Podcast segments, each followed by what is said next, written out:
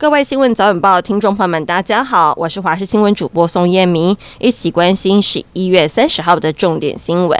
民进党副总统参选小美琴辞去原本驻美代表的职务，返回台湾。她在今天上午的六点半左右抵达桃园机场，晚间就要赶场去同党的立委参选造势大会，行程排得相当满。而他辞去了驻美代表大使的职务，外交部的新的人事布局也出炉了。总统蔡英文任命驻欧盟兼比利时代表于大雷担任我国驻美代表，外交部政务次长李纯则接任欧盟驻比利时的代表。于大雷在今年九月份才派驻到欧盟当代表，在此之前他是外交部常务次长，包含总统、副总统出访友邦专案都是他负责，得到高度信任。至于现任的外交部政务次长李纯，擅长国际经贸，蔡总统期盼借重李纯的专业跟历练，持续深化跟欧洲友好国家的合作互动，提升台欧关系。新北地检署二十七号依照违反银行法等起诉八八会馆负责人郭哲敏，而昨天将郭以及其亲信张旭升移审法院。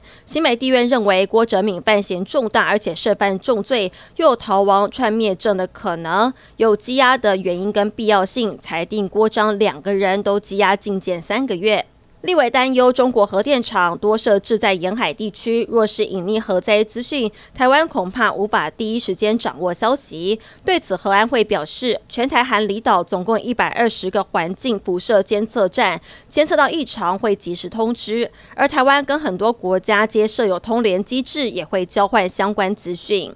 美国国务卿布林肯宣布，在未来几天将会三度访问以色列，并努力延长以色列跟哈马斯在加萨走廊休战的时间。此外，先前传出哈马斯愿意多延长休战四天，并且释放更多的以色列人质，以换取以色列释放更多巴勒斯坦囚犯。而居中斡旋的卡达也正寻求以哈长期停火。越南首都河内是在昨天遭逢入秋以来最严重的空气污染，全市空气品质指标最严重达到非常不健康的程度，一度位列全球空气污染第二严重的城市，仅次于巴基斯坦的第二大城拉合尔。